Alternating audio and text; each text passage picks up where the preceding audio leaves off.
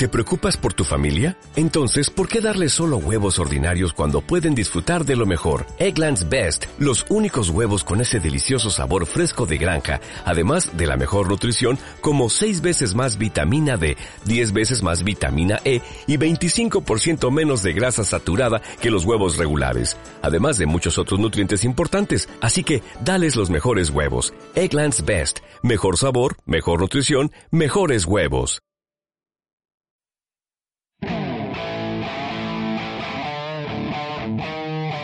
Bienvenidos a Entre Traumas, el podcast oficial de SECOT.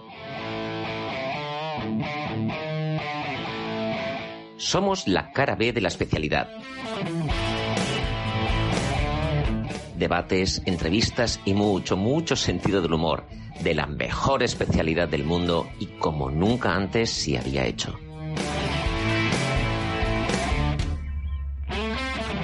Bienvenidos a la locura radiofónica de Secot. Empieza Entre Traumas. Bisturí, gasas. Y a enclavar. Amigas y amigos, bienvenidos a un nuevo capítulo de vuestro podcast Entre Traumas, podcast oficial de Secot. He escuchado la voz de Alina, enclavar, trauma, ya, ya estamos, ¿no, Alina? Ya estamos. Aquí estamos. Y además, que bien se le escucha a Mireia, ¿verdad, Alina? Alina está en su salsa. Está en su salsa. Hoy le va el micro, hoy le van los auriculares. Sí, sí, le va todo y además el tema, ¿no? Por supuesto. Y el, y el, y el invitado. Y el invitado. Pero espérate, porque aunque no os lo parezca... O- hola, Vicente. ¿Qué tal? No me lo puedo creer, Vicente sin problemas de conectividad. Aquí en vivo y en directo. Y el mío- y sí, es- existe, Vicente no es un holograma, es real, de carne y hueso. Es persona. Es ¿Qué tal? persona, ¿cómo estás, Vicente? Muy bien. Pero vamos a darle paso al, al invitado que además es amigo de todos vosotros y amigo también mío. Jordi, ¿cómo estás? Muy bien, aquí eh, eh, esperando a ver dónde, por dónde van los tiros. Yo- Jordi Salvador, traumatólogo de Mutua de Tarrasa, de Barcelona, con el que vais a hablar, porque yo poco tengo que decir, más que daros la bienvenida a todos y empezar a hablar sobre enclavados endomedurales. El título ya me lo ha vetado, o sea, Jordi es un vetador, ya me ha- me ha vetado el título oficial que iba a tener este podcast. Alex, no hay que ir por ahí, pues no voy por ahí. Pero Jordi es una persona absolutamente dinámica y solo un matiz y ya, ya, ya entráis. Mire, ya no me mires así, ya entráis hace como cuatro años decidieron darle un giro a los cursos y darle esa imagen y ese formato eh, más multimedia, más televisivo, más diferente con Hot Topics, del cual eh, tenemos programa ya realizado. Jordi, felicidades y gracias por estar con nosotros. Muchas gracias. Alina, dispara. Jordi, cuéntanos un poco. Eh, ¿Por, por qué, ¿A qué ha venido que te preguntemos sobre enclavados hoy? Porque podríamos haberte preguntado por cualquier otra cosa también. ah, pues, pues no lo sé. La verdad es que eh, ya el título que, que comentaba Alex eh, debe ser que es una técnica muy fácil. Es una técnica realmente bastante reciente dentro de la, de la trauma y, y cuando empiezas a enclavar y te gusta, pues no paras. Y ya que lo mencionas, ¿qué ventajas tiene el enclavado frente a otras técnicas? Bueno, como todas las técnicas, lo fundamental es dominarla. Entonces, antes de tener buenos resultados, ah, hay que hacer un buen training y el enclavado respecto a cirugía abierta con, con placa es que reduce la, la afectación de partes blandas. Por tanto, hacemos abordajes mínimamente invasivos para in- intentar obtener los mismos resultados que con una osteosíntesis con placa. Vicente, ¿estás de acuerdo? Sí, bueno, por supuesto.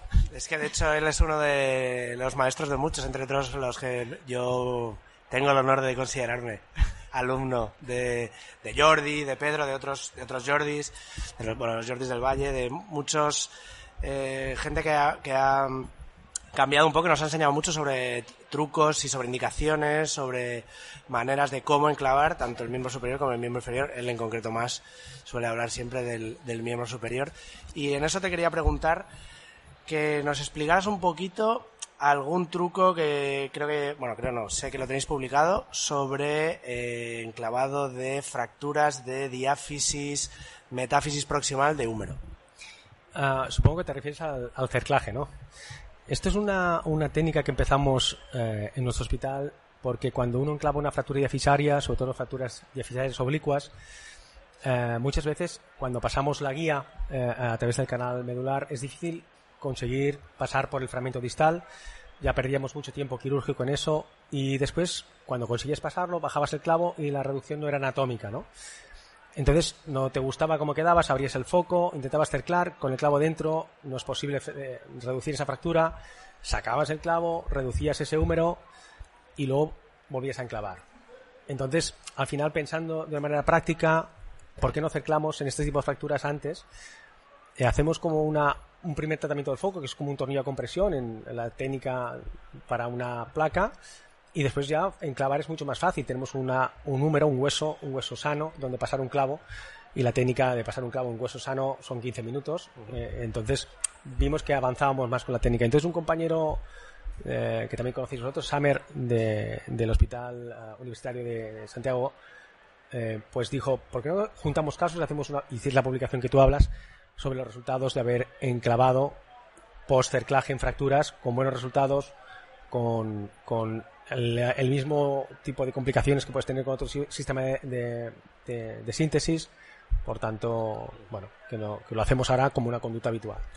Para el que no lo visualice o no esté eh, relacionado con esto, sería como una cosa haciendo un paralelismo con el miembro inferior, parecido a esas fracturas sutracantarias que abrimos, hacemos un abordaje mínimamente invasivo o relativamente mínimamente invasivo. A veces. A veces que se clampan y se les pasa un cerclaje, se reducen más o menos o lo más anatómico posible y luego se enclavan. Sería lo mismo eh. o algo similar con el húmero y luego también con un amigo que hay por ahí en el húmero que en el fémur no está, que es el nervio radial. Al, al, que eso es una típica pregunta sobre vuestro trabajo. ¿Habéis tenido algún caso o cuántos casos habéis tenido de parálisis de nervio radial y en algún caso que hayáis tenido ha pasado que se haya quedado el nervio radial atrapado en el cerclaje o han sido solo parálisis en el caso que hayáis tenido, eh, ha sido solo parálisis por tracción o por, o por mm, una reducción un poquito más traumática o tal. Ciertamente. Respecto a la primera parte de la pregunta, el paralelismo que haces tú con las fracturas uh, de fémur, hay una publicación de los Jordis de, de, Valle que antes mencionabas que hacen al respecto de cerclar en fracturas sutracantéricas. Y en cuanto a la parálisis uh, radial, uh, hasta la publicación no habíamos tenido ningún caso pero posteriormente a la publicación hemos tenido un solo caso, eh, pero que fue descubierto en el post-op inmediato, porque cuando hacemos esta técnica no hacemos bloqueo eh, del paciente, y por lo tanto al despertar el paciente sabemos si tiene radial o no tiene radial y siempre esperamos a ver si tiene radial o no. Este paciente no tenía radial, volvimos a entrar y evidentemente el cerclaje estaba atrapando el radial. Entonces se sacó el cerclaje y hubo recuperación del radial, pero sí que puede darte algún susto si la, disección y el tratamiento del abordaje no, no se ha curado. Entiendo entonces, Jordi, que la curva de aprendizaje no es lo mismo clavo de la pertro, clavo largo de la diáfisis de fémur respecto al número. Yo, yo creo que al final la curva de aprendizaje es como en cualquier sistema. Eh, creo que eh, cuando uno decide hacer un enclavado, es como cuando dicen que es mejor si el clavo Richard, ¿no? O el clavo, ¿no? Es decir, las escuelas de clavo, de clavo placa son escuelas que trabajan muy bien la, el, el, clavo placa en la cadera, ¿no? Y hacer un, enclavado de fémur proximal puede dar un resultado malo si no tienes la técnica. Entonces, al final es a lo que aprendas. Es posible que en escuelas donde sean muy enclavadores de húmero, es muy probable que el sistema, realizar una placa uh, puede ser más complejo que un enclavado. Y es más, eh, cuando hacemos eh, síntesis de placa en diáfisis humeral, has de conocer muy bien la anatomía. Por tanto, complejo o no complejo depende de, de, lo que te enseñen y de lo que tú puedes aprender. Y sigo hablando de clavos de húmero. En mi hospital son muy plaqueros. Porque dicen que, bueno, el clavo de húmero ya no está tan proscrito, pero ¿qué pasa con el manguito? Es, es cierto, y de hecho hay muchos, muchos sistemas y muchos diseños que, eh, entendiendo el paradigma del manguito, se, se, van en la entrada proximal muy laterales para no entrar en el manguito.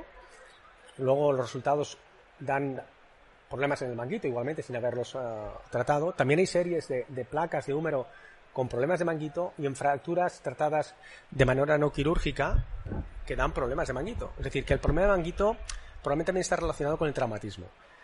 Eh, lo que nosotros decimos cuando hacemos un enclavado es intentar hacer una inserción muy fina de ese manguito igual que lo abrimos y lo tratamos con cuidado, luego lo cerramos. Entonces minimizamos el efecto. Y la idea es cuando tú sintetizas es movilizar lo antes posible esa extremidad. Es decir, empezamos en las primeras 24 horas post cirugía a hacer ya pendulares, a movilizar para que no se hagan adherencias y, y minimizarlo. ¿Hay problemas de manguitos? Sí, pero cada vez están, son, son menos los problemas que hay y cuando la técnica es muy depurada, mucho, mucho, mucho mejor. O sea que el hecho de operar un paciente joven no contraindicaría para nada el abordaje sobre el manguito. Porque a veces se tiende a decir, bueno, un paciente mayor que no tiene tanta solicitación o que a lo mejor ya tiene una lesión previa, pues quizás eh, a priori sea más candidato a, a ser tratado con un clavo.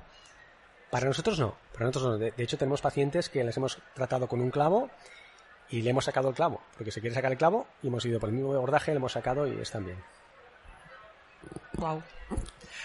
La verdad es que eh, uno de los problemas que hay con el enclavado de, de húmero es la posición del paciente. Yo creo que hay como un poco de lío en cuanto a cuál es la mejor posición. Eh, yo creo que Alfonso y yo tenemos la misma teoría de operarlos en decúbito supino con una especie como de tabla de Yo madera. también, yo también. Y Vicente. Con, es que con de los esto, problemas que tiene eso, ¿eh? El Vicente, tema logístico. de esto no hemos discutido, yo Perdón, creo nunca, perdón, Vicente. Que pongo orden, perdón. Hola, Alfonso, que no te he presentado al iniciar el Es que, programa. es que estaba esperando mi oportunidad. Perdón, ya, ya estabas debajo de la mesa y has aparecido. Eh, ya sabes, pero no voy a decir lo que estaba haciendo. Ya está. Alina, continúa. Perdón. No, si, si Jordi tiene a lo mejor algún, alguna aclaración o algún tip sobre cómo posicionas a los pacientes para el enclavado, porque Alfonso y yo usamos una extensión de madera que hay por el hospital, pero no sé si en tu hospital tienes algo especial o si los pones en silla de playa.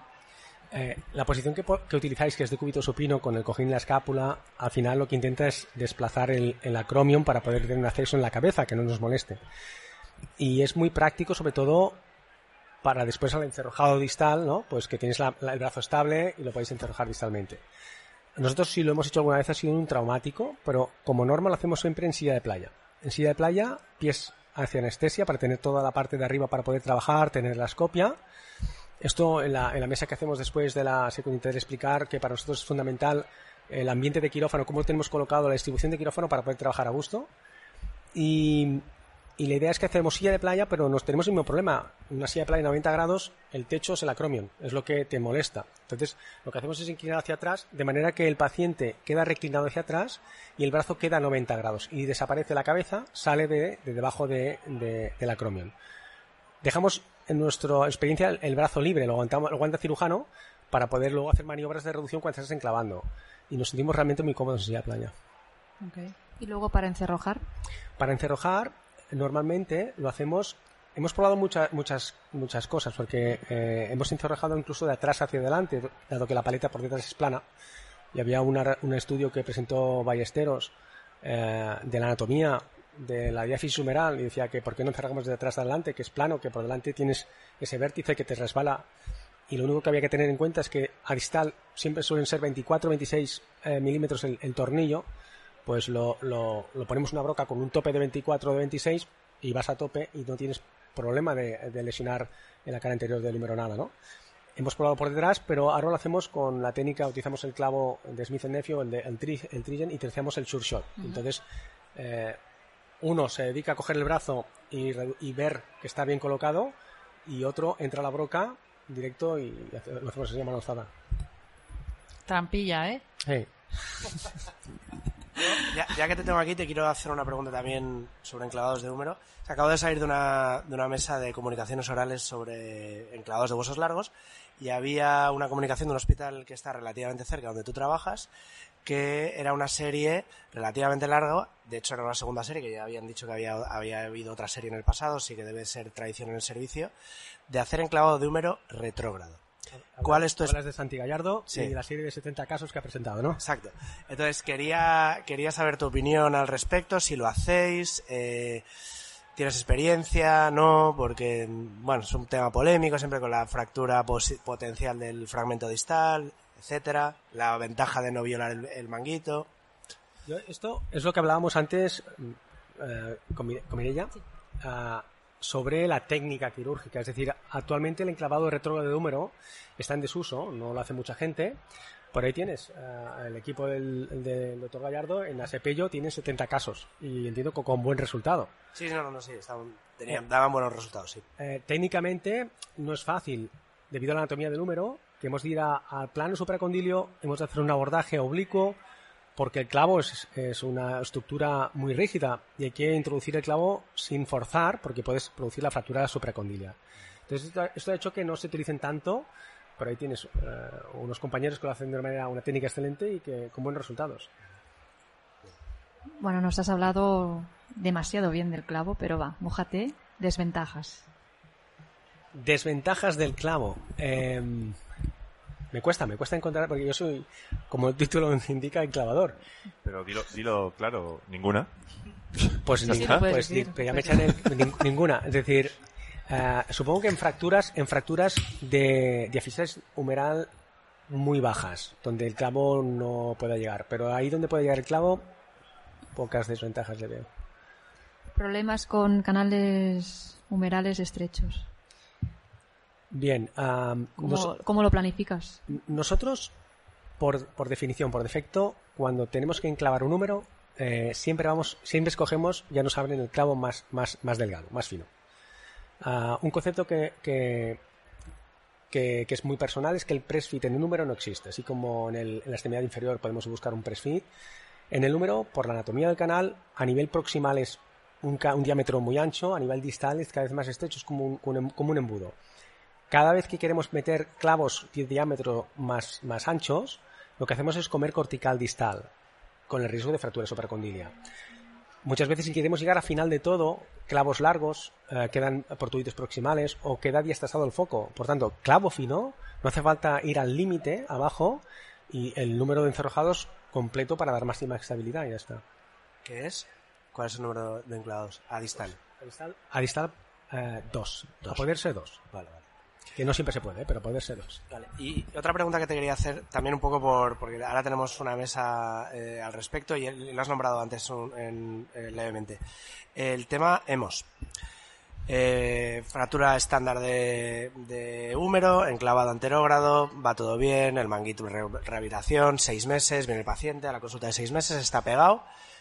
¿Qué le dices? ¿Qué le recomiendas? ¿Las quitas sistemáticamente? ¿No las quitas? ¿Quitas solo los bloqueos si molestan y se han soltado? Mm, ¿No quita los clavos? ¿Quita los clavos si te lo pide el paciente? ¿Si se lo ha dicho el amigo? ¿No? ¿Cuál es tu hacer? En el Ah. caso de eh, unión, por supuesto ya pseudoartrosis, infecciones, ya suponemos que sí. Pa- para mí, pero para todo, ¿eh? ya no solo para el número, es solo sacar material si molesta. Y del material que molesta, lo que molesta.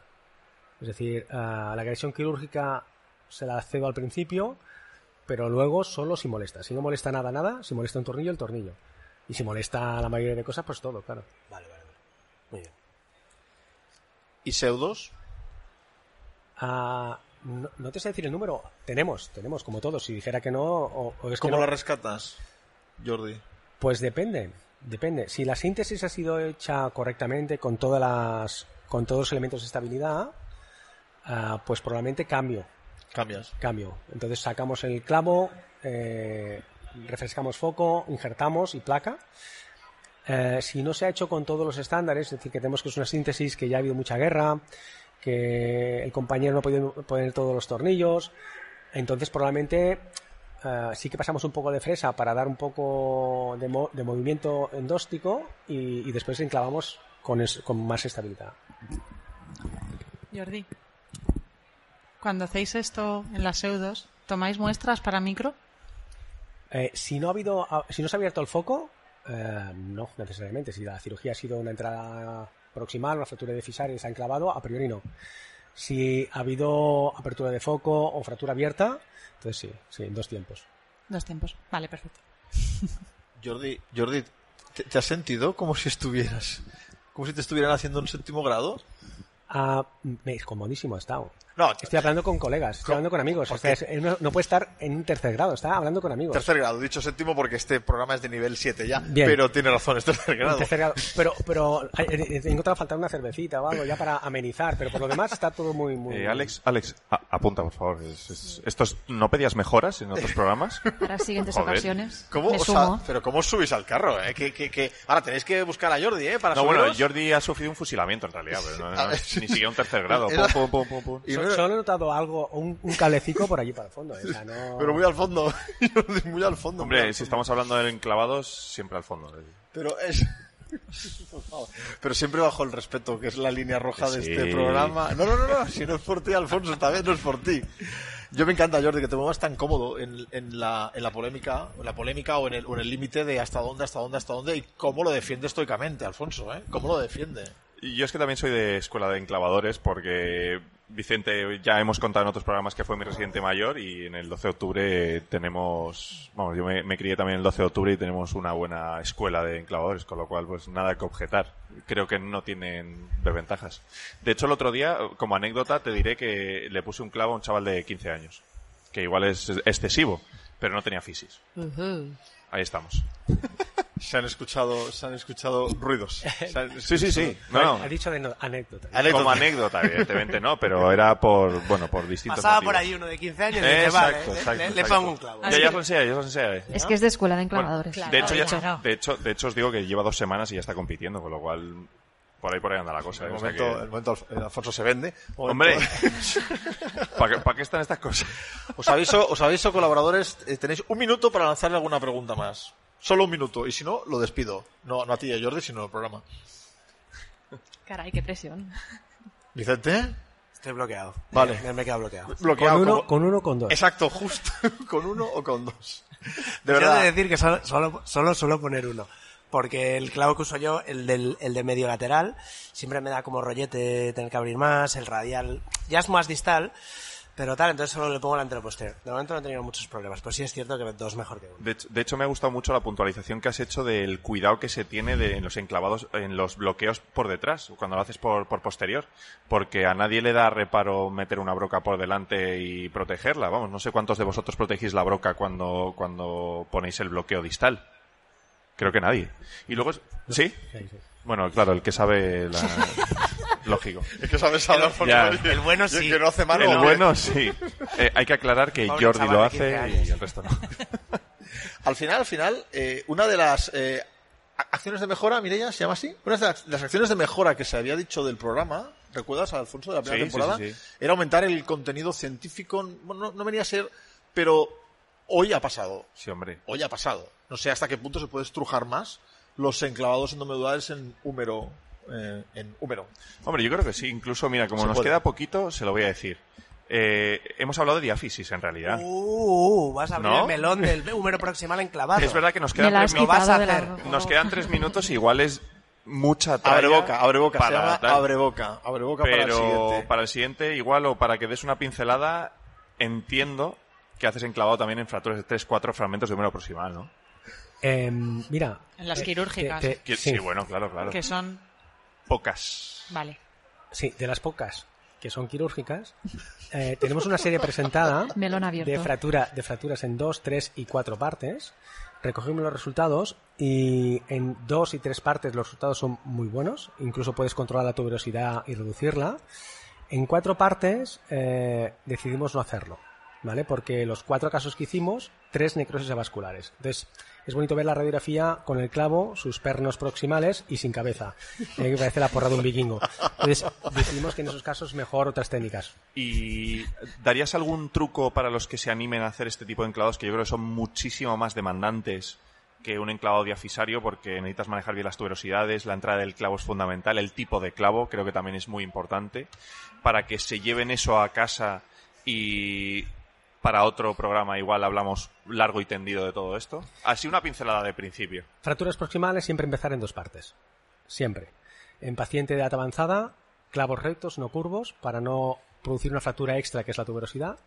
Y cuando vayas cogiendo experiencia, si haces en tres partes, en vez de un abordaje enterolateral, más bien un poco más lateral, porque la tuberosidad siempre que se rompe se va atrás. Entonces puedes rescatarla, reducirla y con la sis- síntesis aguantarla. Pero siempre dos partes y medializar bien la entrada. Guay. el programa como en la vida hay que acabar arriba. Y creo que el programa de hoy acaba arriba. Sí, sí. Arriba de verdad. Bueno, es que he tenido que intervenir, veía que...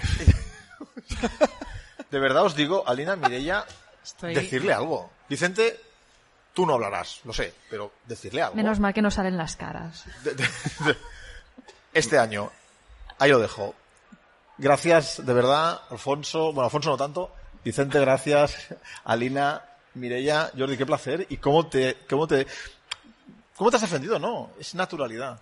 Puto amo. Exacto. Nivel. Nivel Dios. Gra- Gracias a vosotros por, Dios. por la oportunidad. La verdad es que eh, No, el, el programa es muy interesante y lo he escuchado muchas veces. Y, y además que tratáis a veces muchos temas relacionados más con el ambiente del traumatólogo que no con la técnica. Debo ser yo la excepción. Eh, eh, de- de- Tendrás otro. de- de- Tendrás otro para tus cositas. Muchas gracias, Alina. Eh, pero muy, muy contento, muy a gusto.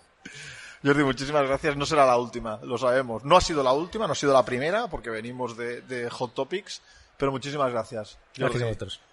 Alfonso, aunque tarde y mal, pero te toca. Cierro, seguro. Hombre, por supuesto. Por Le- bueno, ¿le, por dejáis- favor. ¿le dejáis? ¿Sí? Sí, sí, sí. ¿Sí? ¿Vicente, dejas? Sí, sí, sí. Si no te gusta, le aprietas la rodilla, estás al Yo lado. es que no sé cerrar. De hecho, como buen cirujano no cierra. O sea, él hace, pone su clavo y que cierre el residente, ¿no? Sí, bueno, no Pues tengo venga, residente. tranquilo, bueno. que va a cerrar el residente. Vicente. Este papel que te ha tocado, Alfonso. Bueno, me encanta este papel.